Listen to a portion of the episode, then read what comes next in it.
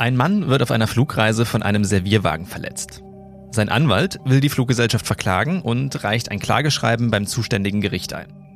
In seinem Schreiben zitiert er mehrere vergleichbare Fälle. Miller gegen United Airlines, Shaboon gegen Egypt Air, Peterson gegen Iran Air und so weiter. Kurz darauf muss der Anwalt sich selbst vor Gericht verantworten. Denn die Fälle, die er in seiner Klageschrift zitiert, hat es nie gegeben. Jetzt denkt der Anwalt sei ein Schwindler, liegt falsch. Nicht er hat sich die Fälle ausgedacht, sondern ChatGPT. Eine Frau in den Niederlanden erhält einen Brief vom Finanzamt. Sie soll über 100.000 Euro Kindergeld zurückzahlen. Ihr wird vorgeworfen, das Amt betrogen zu haben. Die Frau wehrt sich und bekommt Recht. Neun Jahre und einen Burnout später. Das Finanzamt hatte einen Algorithmus eingesetzt, um herauszufinden, wer sich Sozialleistungen erschleicht. Die Frau wurde unter anderem aufgrund ihrer doppelten Staatsbürgerschaft vom Algorithmus ausgewählt. Ob sie wirklich betrogen hatte, wurde vom Finanzamt nicht überprüft. So wie ihr ergeht es Zehntausenden Familien. Viele stürzen in die Armut ab.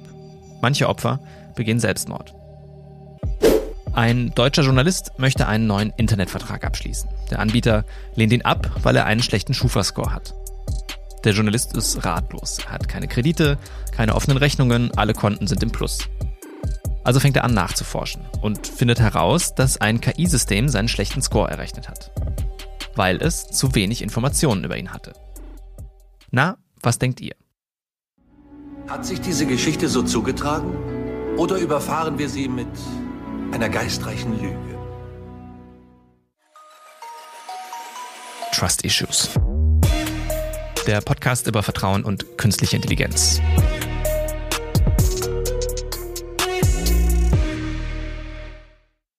Mein Name ist Merlin und ihr hört die erste Folge von Trust Issues. Tatsächlich sind die Geschichten, die ihr gerade gehört habt, alle genauso passiert. Ihr fragt euch jetzt vielleicht, warum ich sie euch erzähle. Das ist eigentlich ganz einfach. Die Stories sind allesamt Beispiele für Vertrauen in künstliche Intelligenz. Wir vertrauen KI-Systemen immer mehr Aufgaben an, die wir bisher selbst erledigt haben. Texte schreiben, uns von A nach B navigieren oder unsere Kreditwürdigkeit berechnen zum Beispiel. Und das, obwohl wir als UserInnen in der Regel überhaupt nicht verstehen, wie sie funktionieren oder wie sie zu ihren Ergebnissen kommen. Wir wollen mit euch in diesem Podcast herausfinden, unter welchen Umständen wir künstlicher Intelligenz vertrauen können. Genauer gesagt wollen wir herausfinden, was sie vertrauenswürdig macht. Das ist nämlich ein Unterschied. Warum? Dazu später mehr. In den nächsten sechs Folgen nehmen wir euch deshalb mit auf ein kleines Selbstexperiment. Am Ende jeder Folge erwartet euch eine kleine Challenge. Die soll euch dabei helfen, besser zu verstehen, ob und warum ihr künstlicher Intelligenz vertraut. Weil das hier die erste Folge ist, gehen wir aber erstmal einen kleinen Schritt zurück und stellen eine etwas allgemeinere Frage. Warum vertrauen wir überhaupt Technik? Warum setzen wir uns in Autos, Züge oder Flugzeuge? Warum legen wir uns auf Sonnenbänke, hantieren mit Schlagbohrern oder speichern unser Geld in Einsen und Nullen auf irgendwelchen Servern, ohne konstant Angst zu haben, dass uns das alles um die Ohren fliegt. Darüber rede ich mit meinem heutigen Gast, Judith Simon. Sie ist der Meinung, dass ein bisschen weniger Vertrauen manchmal vielleicht sogar besser wäre. Ein kleiner Disclaimer noch, bevor es losgeht. Wir reden in diesem Podcast über künstliche Intelligenz. Die künstliche Intelligenz, Gibt es aber nicht. Es gibt KI-Modelle, die mit unterschiedlichen Verfahren arbeiten. Machine Learning ist zum Beispiel eins davon. Wir wollen bewusst vermeiden, KI als etwas darzustellen, was sie nicht ist. Eine ominöse, quasi menschliche Intelligenz nämlich. Deshalb verwenden wir im Podcast immer wieder Begriffe, die leider ein bisschen sperrig, dafür aber hoffentlich präziser sind. Also, bear with us. Hallo Judith, schön, dass du da bist. Hallo. Stell dich doch bitte einmal kurz vor. Wer bist du und was machst du? Mein Name ist Judith Simon, ich bin Professorin an der Universität Hamburg. Am Fachbereich Informatik unterrichte ich Ethik in der Informationstechnologie, also ein bisschen Philosophie ähm, für die Informatikerinnen und Informatiker. Wann hast du persönlich angefangen, dir Gedanken über Vertrauen im Zusammenhang mit Technik zu machen? Das ist schon relativ lange her. Ich habe meine Doktorarbeit äh, geschrieben, schon, oh Gott, schon 2005 habe ich angefangen äh, und habe mich damit beschäftigt, wie verändert sich eigentlich die Art und Weise, wie wir Wissen gestalten, dadurch, dass wir zunehmend Informationstechnologien verwenden. Und in dem Kontext habe ich mich gefragt, ähm, was ist das Verhältnis von Wissen und Vertrauen und welche Rolle spielt Technologie für dieses Verhältnis von Wissen und Vertrauen? Bevor wir jetzt gleich äh, tiefer ins Thema einsteigen und über Vertrauen sprechen, müssen wir vielleicht einmal klären, was wir denn genau damit meinen. Wie würdest du Vertrauen definieren? Es ist ziemlich schwierig. Das füllt ganze Bücher und Handbücher äh, zu dem Thema. Im Grunde genommen geht es darum, wenn wir vertrauen, dann schließen wir, dann, dann verlassen wir uns auf andere Personen und gehen davon aus, dass sie uns nicht im Stich lassen. Äh, wir vertrauen anderen Personen etwas an und machen uns dadurch verletzlich. Das ist, glaube ich, so eine ganz Grundbedingung. Wenn wir sicher sind, dann müssen wir nicht vertrauen. Vertrauen kommt immer dann ins Spiel, wenn wir uns nicht ganz sicher sein können. Und wenn wir uns auf andere Personen oder Institutionen verlassen müssen ähm, und uns dadurch verletzlich machen. Und damit wird auch schon klar, warum Vertrauen so ein interessantes, aber auch schwieriges Konzept ist. Weil im Gegensatz zu anderen Themen wie zum Beispiel Gerechtigkeit oder ähnlichem ist es nicht unbedingt gut zu vertrauen, sondern entscheidend ist, dass wir denen vertrauen, die auch vertrauenswürdig sind. Wenn wir nämlich das Vertrauen falsch setzen in Personen, die nicht vertrauenswürdig sind, dann ist es gefährlich. Und das macht das Konzept so interessant, aber auch so schwierig. Mhm. Auf den Unterschied zwischen Vertrauen und Vertrauenswürdigkeit würde ich gleich nochmal zu sprechen kommen. Ähm, kann es denn überhaupt eine allgemeingültige Definition von Vertrauen geben? Also hat Vertrauen nicht auch immer etwas mit sehr persönlichen Erfahrungen und vielleicht auch gesellschaftlichen Strukturen zu tun? Darüber streiten die, sich die Philosophinnen und Philosophen schon ziemlich lange. Ich glaube nicht, dass es diese eine Definition von Vertrauen geben wird, weil wir den Begriff des Vertrauens für ganz unterschiedliche Aspekte verwenden. Wenn wir einem Arzt oder einer Ärztin vertrauen, ist das was anderes als dem Partner oder dem Kind oder ein Kind seinen Eltern.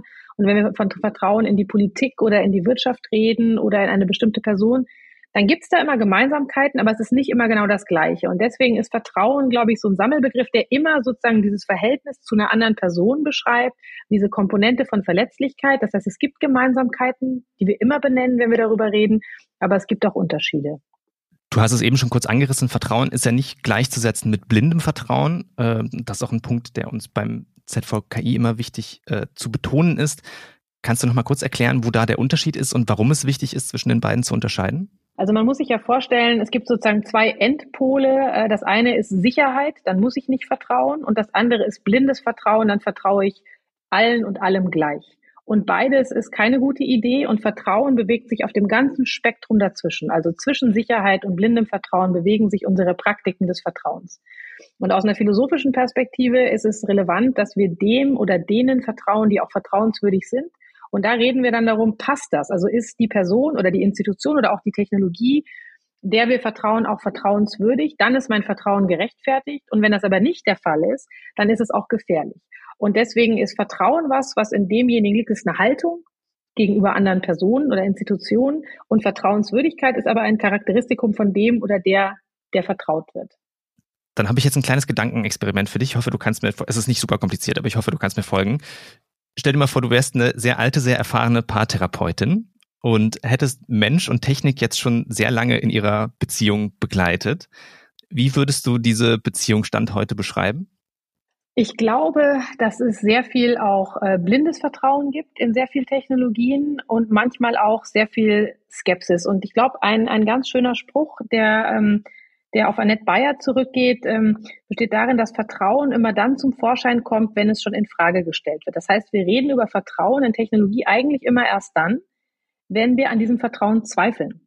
Solange wir Dingen vertrauen, wird das oft nicht thematisiert. Und wir vernutzen ja ganz viele Technologien im Alltag, ohne dass wir hinterfragen, ob die vertrauenswürdig sind oder ob wir denen vertrauen sollten. Und in dem Moment, wo über Vertrauen geredet wird, auch in pa anderen Partnerschaften, ist es meistens so, wenn so eine Unsicherheit ist, ob man jemandem vertrauen kann. Sonst muss man nicht sagen, ich vertraue dir. Wenn man sagt, ich vertraue dir, geschieht das in einem Kontext, wo das Misstrauen schon im Raum steht. Und ich glaube, ähnlich ist es jetzt auch in Bezug auf künstliche Intelligenz, dass wir ähm, sozusagen da Vertrauenswürdigkeit in Frage stellen. Und deswegen reden wir über Vertrauen und vertrauenswürdige KI. Zur KI komme ich später noch. Äh, mich würde noch mal interessieren, wie wir als Menschen oder auch als Gesellschaften in der Regel Vertrauen in neue Technik aufbauen. Also gibt es da bestimmte Muster, die sich immer wiederholen oder gibt es da bestimmte Akteure, die immer wieder eine Rolle spielen? Kann man das so pauschal sagen? Ich glaube schon, dass wenn Technologien neu eingeführt werden, dann oftmals ein bisschen eine größere Skepsis in Bezug auf viele Technologien da ist und dass dann oft im Zuge einer Gewöhnung auch ähm, mehr Vertrauen stattfindet. Das kann dann mal mehr oder weniger gerechtfertigt sein. Aber ich würde mir schwer tun, das so ganz pauschal zu beantworten. Hm. Würdest du denn sagen, dass sich unser Vertrauensverhältnis zu Technik über die Zeit verändert hat? Also vertrauen wir zum Beispiel neuer Technik heute schneller als früher? Das ist eine historische Frage. Ich tue mir da auch ganz schwer. Also ich weiß nicht, ob wir den Sachen früher vertrauen. Tatsächlich, also wenn ich einen Schritt zurückgehen darf, wird kritisch in Frage gestellt, ob Technologien überhaupt vertraut werden kann oder ob wir uns nicht eher auf Technologien verlassen. Das heißt, es gibt eine ganze Reihe von ähm, Philosophinnen und Philosophen, die sagen würden, Vertrauen ist überhaupt nicht das, die richtige Kategorie. Vertrauen können wir nur Menschen oder Institutionen. Und das ganze Konzept, Konzept von Vertrauen in Technologie ist ähm, aus der Luft gegriffen, weil Vertrauen und Vertrauenswürdigkeit eine moralische Komponente haben und das haben Technologien nicht. Und dementsprechend ist die Frage, ob wir uns schneller verlassen, vielleicht nochmal eine andere, aber ich bin mir da, um ehrlich zu sein, nicht so sicher. Es gibt bestimmte Technologiefelder, die sind durch große Kontroversen gekennzeichnet und andere, wo wir, glaube ich, Sachen oftmals gar nicht in Frage stellen. Ich überlege gerade mit Blick auf diese, den, den Aspekt, den du gerade angesprochen hast, ob es überhaupt Sinn macht, von Vertrauen mit Blick auf Technik zu sprechen. Mhm. Ähm, wenn wir sagen, dass wir einer Technik vertrauen oder dass sie vertrauenswürdig ist, reden wir ja, reden wir dann nicht in Wahrheit eigentlich über die Menschen, die dahinter stecken? Das ist eine Antwort auf genau dieses Problem. Ja, also genau diese, das ist genau das, woran sich die, äh, die Geister scheinen. Manche würden sagen, man kann auch über Vertrauen in Technologien reden und andere würden sagen, nee, das ist eigentlich nicht Vertrauen, das ist eher eine Form von sich verlassen auf, weil im Unterschied zu auf sich etwas verlassen setzt Vertrauen voraus, dass der oder diejenige, dem ich vertraue, eine bestimmte Haltung mir gegenüber hat, entweder einen guten Willen oder gute Absichten oder moralisch sowas wie Ehrlichkeit oder was auch immer. Und das sind alles Dinge, die Technologien nicht haben. Und deswegen ist die Bezeichnung von Vertrauen in Technologien eigentlich metaphorisch zu verstehen oder zumindest in Bezug auf die Entwicklerinnen oder andere Personen, die involviert sind in das Design, in die Gestaltung, aber vielleicht auch in die Kontrolle von diesem System. Und das ist auch ein Argument, was ich machen würde in Bezug auf Vertrauen in KI, dass es eigentlich nicht ein Vertrauen ist in Algorithmen oder in Software, sondern ein Vertrauen in diese soziotechnischen Netzwerke, die hinter den Technologien stehen. Hast du den Eindruck, dass das äh, in den aktuellen Debatten ausreichend äh, in Betracht gezogen wird? Ähm, teilweise. Also ich glaube schon, dass auch gerade, wenn man sich dieses ursprüngliche White Paper der Europäischen Kommission zu Trustworthy AI anschaut, ich glaube, da sind diese Akteure ja schon auch mit in den Vordergrund gerückt. Da gibt es zwar auf der einen Seite so Teilkomponenten von Vertrauenswürdigkeit, wie eben Zuverlässigkeit und Sicherheit und was auch immer.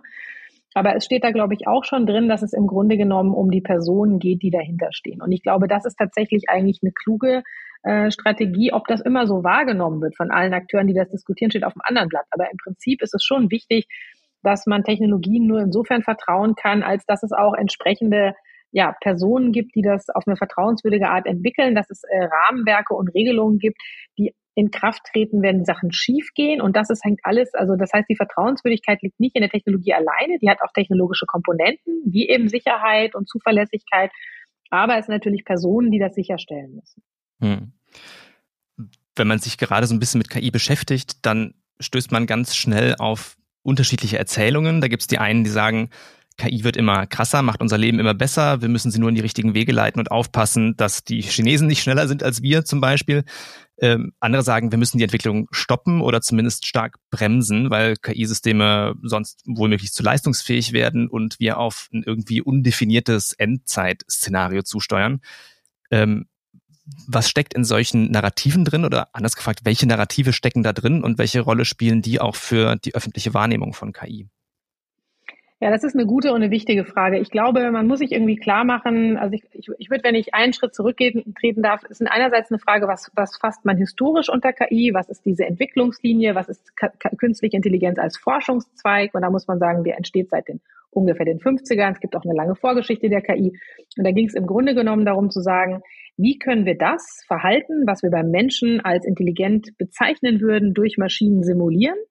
Geht das? Und was können wir daraus vielleicht sogar lernen über die Art und Weise, wie intelligentes Verhalten bei Menschen funktioniert? Und deswegen ist von Anfang an in dieser Geschichte der KI immer dieser Vergleich und der Brückenschlag zwischen menschlicher und künstlicher Intelligenz mit drin, der bestimmte Probleme mit sich hat, aber das ist eigentlich diese historische Herleitung. Heute wenn wir über KI reden, reden wir insbesondere über maschinelles Lernen, das heißt über die Verarbeitung großer Datenmengen, nicht nur, aber das ist ein großer Bereich, der im Moment die Diskussion sehr stark dominiert, zu unterschiedlichen Zwecken. Und was da eigentlich passiert, ist im Grunde genommen Statistik. Ja? Das heißt, wir haben eine Analyse von großen Datenmengen, die Muster erkennt, um Muster zu erkennen, um zu klassifizieren, um Prognosen zu erstellen. Und weil das eben so weit ist und so breit, kann man dieses, kann man das auch für alle möglichen Bereiche einsetzen. Und das erklärt auch ein Stück weit diese sehr durcheinandergehenden Diskussionen. Zum einen immer diesen Vergleich zwischen dem Mensch und der Maschine. Ja, der immer herangezogen wird und zum anderen diese Breite der Fähigkeiten. Ich glaube tatsächlich, man muss sehr genau hingucken, weil KI so eine Grundlagentechnologie ist, also gerade diese datenbasierten Systeme, haben die ganz viel Nutzen, können ganz viele Sachen voranbringen und ganz oft geht es eigentlich wirklich nur darum, dass sie spezifische Dinge tun, wie irgendwie Muster in, was weiß ich, in Bildern zu erkennen oder was auch immer. Jetzt rund um ChatGPT haben wir nochmal ähm, noch eine Verstärkung der Diskussion um KI erlebt. Und das liegt, glaube ich, daran, dass wir jetzt eine Technologie haben, die auf einmal ganz viele Leute nützen können, die auf einmal, weil sie Sprache, Text und Bilder produziert, Dinge produziert, die vorher nur Menschen können, konnten oder zumindest vornehmlich Menschen konnten. Und auf einmal kann das die Maschine und jeder kann es nutzen. Auf einmal ist KI in der Welt. Und ich glaube, viele von den Sorgen, von manchen zumindest, manche von denen, die da große Sorgen haben, ähm, wollen damit tatsächlich sicherlich die Technologie nur hypen, aber es gibt auch genug Leute, die sich auch wirklich Sorgen machen.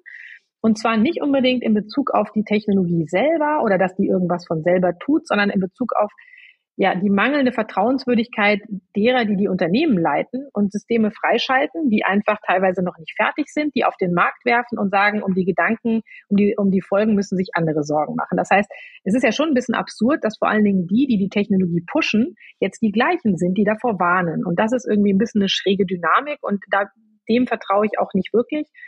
Aber ich glaube, es gibt tatsächlich Probleme, die damit zu tun haben, dass halt teilweise auf eine sehr rücksichtslose Art und Weise da auch Technologien auf den Markt geworfen werden.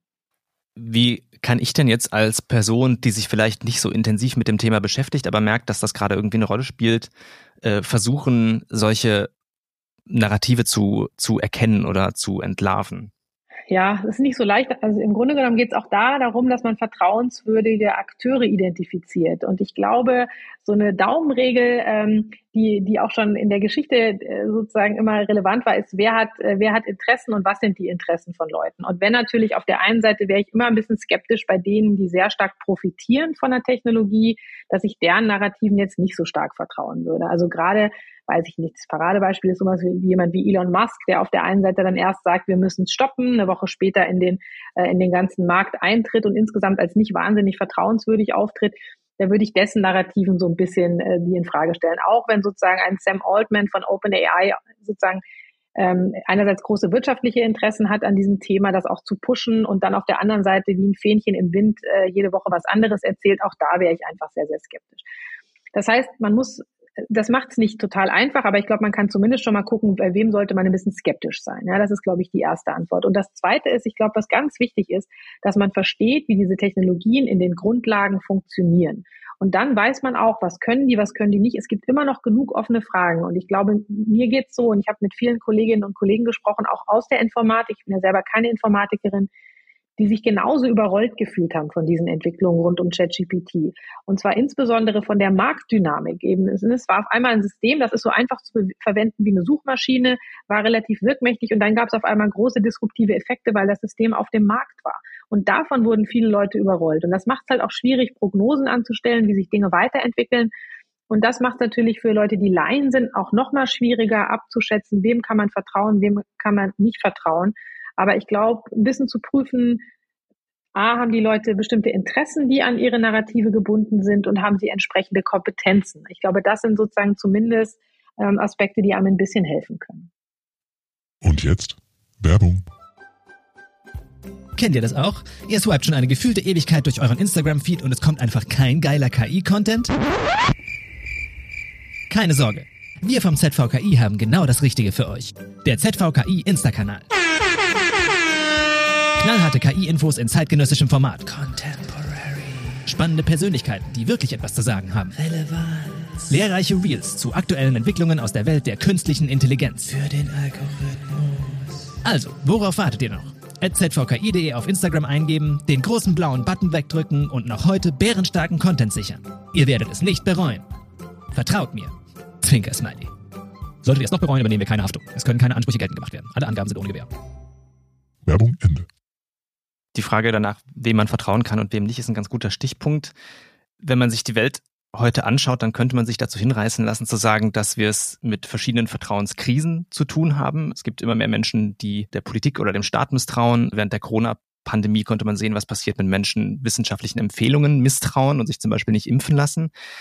Äh, wenn ich mir jetzt im Vergleich die Tech-Branche anschaue, dann scheint die, obwohl es auch da einige Skandale gab, noch nicht wirklich in einer Vertrauenskrise zu stecken. Jetzt Achtung, kleine These. Ich glaube, das hat damit zu tun, dass wir Technik immer noch als etwas vom Menschen entkoppeltes wahrnehmen. Glaubst du, da ist was dran? Ich bin mir nicht ganz sicher, ob die These erklärt, warum wir diesen Unternehmen vielleicht noch vertrauen. Und das steckt vielleicht ein Stückchen auch da drin, was man mit Vertrauen meint. Ähm, auf der einen Seite, viele von den Technologien, die wir nutzen, wir nutzen sie, weil sie uns viele Vorteile bringen, weil sie nützlich sind, weil sie sinnvoll sind. Also ohne Handy kann man nahezu heute eigentlich nicht mehr so wirklich funktionieren. Und das heißt, ich nutze, ich kann es mal von mir aussprechen, ich nutze ganz viele Technologien, ohne den Unternehmen im geringsten dahinter zu vertrauen, aber die Alternativen sind teilweise eben auch nicht besser. Das heißt, man navigiert und sagt dann, und nutzt man jetzt das Smartphone von der einen Marke oder von der anderen, ähm, welche Services nutzt man, aber es ist auch ein bisschen ein Stück weit ein Fatalismus. Ich glaube, viele von den Leuten, die sich auskennen mit sozusagen der Art und Weise, wie Daten auch verwendet und auch missbraucht werden, ähm, ist nicht so, dass die den Technologien oder den Unternehmen vertrauen würden, aber es gibt auch nicht wirklich eine Alternative. Ja? Also das heißt, man muss immer überlegen, woran misst man Vertrauen, an dem, was Leute sagen, ob sie etwas jemandem oder etwas vertrauen oder nicht, was sie tun. Und in beiden Fällen ist es nicht so eindeutig. Ne? Das heißt, die Tatsache, dass ich einen bestimmten Browser verwende oder eine bestimmte Suchmaschine verwende oder vielleicht eine soziale Medien verwende, heißt noch lange nicht, dass ich diesem Unternehmen dahinter vertraue. Und die Frage bei Vertrauen ist ja immer Vertrauen in Bezug auf was. Ja, es, geht ja nie darum, dass ich Leuten insgesamt vertraue, sondern ich vertraue Personen oder auch Institutionen in Bezug auf bestimmte Dinge. Ja. Und dann kann ich vielleicht meinem Handyanbieter vertrauen, dass der ein gutes Handy baut, aber nicht unbedingt, dass der sensibel mit meinen Daten umgeht. Und ich glaube, ähnlich ist es. Deswegen vertrauen wir, bin ich mir nicht sicher, ob wir den Tech-Unternehmen so wahnsinnig vertrauen, aber es ist auch nicht so wirklich so, dass, dass wir so wahnsinnig viele Alternativen zum Vertrauen hätten. Was ich ganz interessant finde bei der Diskussion über, über Vertrauen und, und künstliche Intelligenz ist, dass man bei kaum einer anderen Technik bisher so explizit davon spricht, dass sie vertrauenswürdig sein muss, wie man das gerade bei KI tut. Also ne, man redet von trustworthy AI, aber zum Beispiel nicht von trustworthy Trains oder vertrauenswürdigen Aufzügen.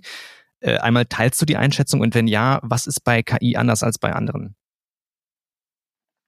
Ja, das ist ein guter Punkt. Also ich glaube, ähm, dass man über Trustworthiness spricht und Vertrauenswürdigkeit könnte schon damit zu tun haben, dass man KI so einen bestimmten Akteursstatus zuschreibt, dass man überhaupt erstmal auf die Idee kommt, da über Vertrauenswürdigkeit zu sprechen, was man bei Zügen und Straßen und Autos irgendwie nicht auf die Idee kommen würde. Das ist natürlich ein Stück weit fahrlässig, ne? weil im Grunde genommen in dem Moment, ich würde tatsächlich sagen, dass diese Konzeption von Vertrauenswürdigkeit, die wir für KI anwenden, genauso für alle anderen Technologien gelten sollte. Nämlich einerseits, dass es bestimmte technische Komponenten von so einer Vertrauenswürdigkeit wird ja oft als so ein übergeordneter Begriff, ne, also ein übergeordneter Wert in diesen Technikdebatten verwendet, wo gesagt wird, ja, und da sind ganz viele Komponenten darunter, wie eben Sicherheit und Zuverlässigkeit und dies und das und jenes. Und ich glaube, das sollte für andere Technologien tatsächlich auch gelten. Aber das Label wurde tatsächlich meines Wissens jetzt auch erst rund um die KI so relativ stark propagiert ähm, in Bezug auf künstliche Intelligenz. Und deswegen ist es schon naheliegend, dass das was mit so einem angeblichen Akteursstatus zu tun hat der in vielen von den Dokumenten auch wieder zurückgerudert wird und gesagt wird, darum geht's ja nicht. Ja? Aber das könnte natürlich ein Grund sein, warum man diesen Begriff da überhaupt verwendet hat. Um direkt mal bei den Labeln zu bleiben, äh, bei Lebensmitteln und anderen Produkten hat man ja irgendwann angefangen, Label wie Fair oder Bio einzuführen, äh, um den KonsumentInnen zu signalisieren, du kannst darauf vertrauen, dass dieses Produkt bestimmte Kriterien erfüllt. Äh, gibt aber auch viele Label, wo gar nicht unbedingt drinsteckt, was draufsteht, beziehungsweise wo man gar nicht klar weiß, welche Kriterien überhaupt erfüllt werden müssen, ähm, um dieses Label benutzen zu dürfen. Ist das eine Gefahr, die du bei Trustworthy AI auch siehst? Ja, absolut. Ich glaube auch nicht, dass Trustworthy AI bis jetzt in irgendeiner Form ein Label ist, was irgendeine Wirkung hat, sondern was es überhaupt bis jetzt, wenn überhaupt sein kann, ist ein normatives Ideal, woran man denken sollte, wenn man KI-Technologien entwickelt. Ja, ich weiß, dass das im europäischen Kontext gerne auch als Label gesehen werden soll. Ähm, aber ich finde das im Moment nicht überzeugend, weil dann ist nämlich genau die Frage, wie verbindlich mache ich das denn? Und was ist denn sicher genug? Und was ist denn diskriminierungsfrei genug?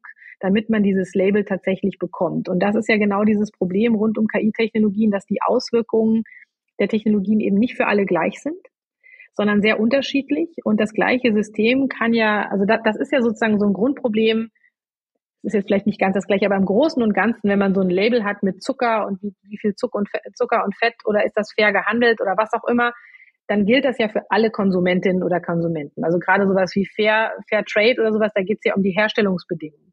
Wenn man aber sowas wie Trustworthy AI als Label haben muss, dann müsste das ja eigentlich für alle Nutzerinnen und Nutzer gleich sein. Das ist aber de facto nicht der Fall. Gerade bei datenbasierten Systemen kann man ja deutlich zeigen, dass die Personengruppen in der Gesellschaft, die ohnehin schon benachteiligt sind, oft durch die Prognosen solcher Systeme weiter benachteiligt werden. Und da haben wir natürlich ein Problem auch im Labeling, also in den, in den Labels, die wir verwenden, wenn die nicht für alle Kunden oder alle Konsumenten gleich sind, dann ist die Frage, inwiefern so ein Label überhaupt Sinn machen kann. Also man kann sicherlich das höchstens als Indikator dafür nehmen, dass vielleicht mehr Aufmerksamkeit auf bestimmte Technologien gelegt wurde, dass vielleicht zumindest offengelegt wurde, wie äh, genau ein System ist oder was getan wurde, um Diskriminierung zu minimieren. Aber das heißt noch lange nicht im Umkehrschluss, dass das gut ist oder gut genug ist für jeden Konsumenten. Was kann ich denn als als Konsument oder als Nutzer oder als Userin von äh, KI tun, um herauszufinden, ob eine Anwendung für mich persönlich jetzt vertrauenswürdig ist oder nicht. Also ich kann ja äh, nicht jedes Mal erst eine Recherche starten und schauen, ähm, wer ist da alles in der Entwicklung involviert, welche Ziele verfolgen diese Leute, ne? Ja. wozu ist das Programm überhaupt in der Lage. Ähm, und dazu kommt auch noch, dass ich ja oft vielleicht gar nicht weiß, dass im Hintergrund ein KI-System zum Einsatz kommt. Also was kann ich da tun?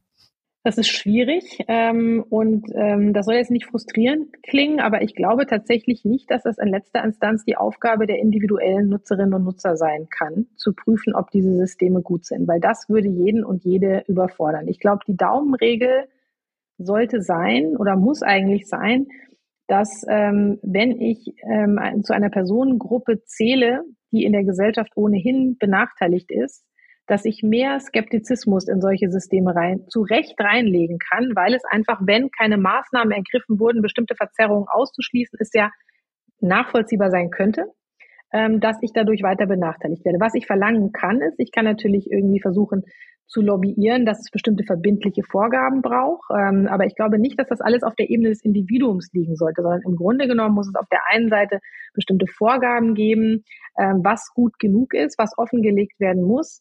Es muss auch möglich sein, dass ähm, Kontrolle von solchen Systemen möglich ist, entweder vorab, bevor etwas zugelassen wird, wenn es beispielsweise hochsensible Bereiche sind, oder zumindest nachträglich, dass man prüfen kann, ob Systeme diskriminieren, wie genau die sind. Da ist sehr viel Aufklärungsbedarf, aber ich glaube tatsächlich nicht, dass es die Individuen sein können.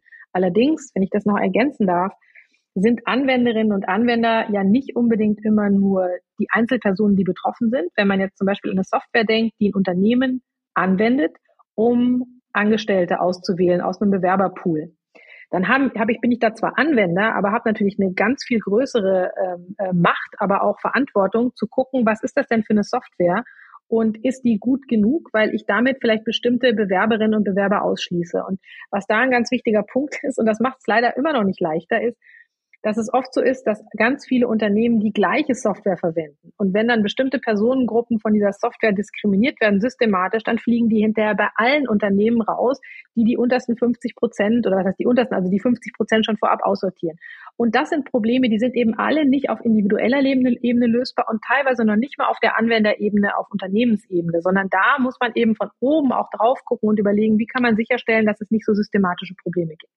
Da will ich jetzt gar nicht so sehr ins Detail gehen, aber die EU bastelt ja gerade intensiv an einem Regelwerk äh, der KI-Verordnung, um äh, die Regulierung von KI irgendwie ein bisschen in äh, geordnete Bahnen zu lenken. Ähm, glaubst du, dass die genau sowas dann am Ende leisten kann oder sozusagen ein erster richtiger Schritt in die Richtung ist? Das ist sicherlich ein erster richtiger Schritt und es wird in bestimmten Bereichen auch helfen, aber es wird nicht alle Probleme lösen. Keine Regulierung kann alle Probleme lösen, aber es ist tatsächlich eine erste wichtige Entwicklung, die sicherlich auch bestimmte Schwachstellen hat, die auch irgendwie diskutiert werden, wo auch schon nachgebessert wurde und so weiter. Aber ich glaube, es ist zumindest schon mal eine erste Regulierung, die KI-Systeme im Allgemeinen adressiert und insofern wichtig. Es ist natürlich auch so, dass ja noch ganz viele andere Regelwerke auch existieren, wie eben die Datenschutzgrundverordnung, aber auch ganz normale strafrechtliche und zivilrechtliche, alle möglichen anderen Gesetzespakete. Das heißt, wir bewegen uns nicht in einem rechtsfreien Raum. Aber bestimmte Probleme, gerade so systematische Fragen, ähm, die eher dadurch entstehen, dass vielleicht alle Unternehmen die gleiche Software für ihre Personalauswahl ähm, einsetzen. Das sind Systeme, da kann auch so ein KI-Act nicht wirklich dran. Da muss man nochmal anders drauf schauen. Das heißt, man muss immer gucken, welche Probleme kriegt man damit und welche sind vielleicht außen vor. Hm. Ich würde jetzt fast zum Schluss gerne nochmal äh, deine Dienste als Paartherapeutin in Anspruch nehmen. Stell dir mal vor, heute ist die letzte Sitzung und du willst Mensch und Technik noch einen guten Tipp für die gemeinsame Zukunft mit auf den Weg geben. Was wäre das? dass äh, Technik äh, möglichst vertrauenswürdig sein sollte und auch signalisieren sollte, wo sie wie vertrauenswürdig ist, dann kann der Mensch ihr auch angemessen vertrauen. Judith, vielen Dank für das super spannende Gespräch. Eine allerletzte Frage habe ich noch. Wir haben heute schon viel über Vertrauen gesprochen. Welcher Technik hast du heute schon vertraut und hast du dabei darüber nachgedacht, warum du es tust? Ich habe heute auf alle Fälle schon meinem Smartphone vertraut, meinem Laptop vertraut, der U-Bahn vertraut, diversen Brücken, über die ich gefahren bin, diversen Straßen, anderen Autofahrern und deren Autos. Ähm, also ich glaube, man muss sich klar machen, dass alles, was wir im Alltag tun, Vertrauen ist in Personen und in Technologien, in Personen, die Technologien herstellen. Wir können gar nicht anders. In den meisten Fällen ist das auch oder oft ist es auch gerechtfertigt, aber oft eben auch da, wo es Regeln gibt. Aber manchmal ist es eben nicht so sicher und, und da brauchen wir eben Transparenz und äh, um eben auch zu prüfen, ob Dinge vertrauenswürdig sind. Ein super Schlusswort. Herzlichen Dank. Ich danke dir.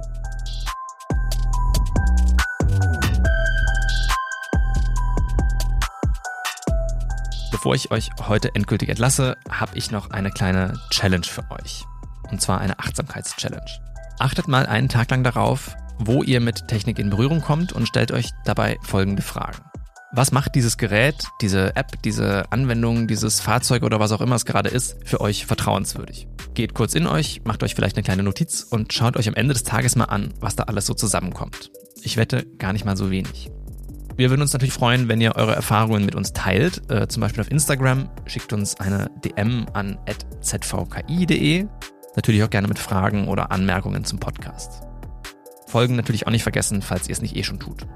Schaut außerdem mal auf unserer Website vorbei, da findet ihr unsere Gedanken zum Thema Vertrauen und Vertrauenswürdigkeit und äh, jede Menge andere hilfreiche Infos rund ums Thema vertrauenswürdige KI.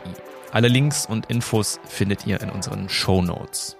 So, das war's auch schon mit der ersten Folge von Trust Issues. In der nächsten Folge geht es bei uns um die Frage, was KI mit Ethik zu tun hat. Kann man einem KI-System beibringen, zwischen richtig und falsch zu unterscheiden? Und unter welchen Umständen ist es vielleicht unethisch, ein KI-System einzusetzen? Darüber rede ich mit Maximilian Kiener. Er ist Juniorprofessor für Ethics in Technology an der Technischen Universität Hamburg und schreibt gerade unter anderem ein Buch zum Thema. Also bis dahin, macht's gut, abonniert den Podcast, damit ihr keine Folge verpasst und teilt die Folgen natürlich gerne fleißig mit Friends und Family.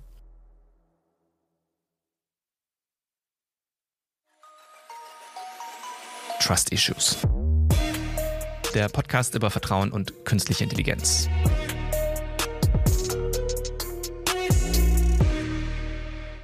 Redaktion Merlin Münch, Franziska Busse und Tom Völkel. Moderation Merlin Münch.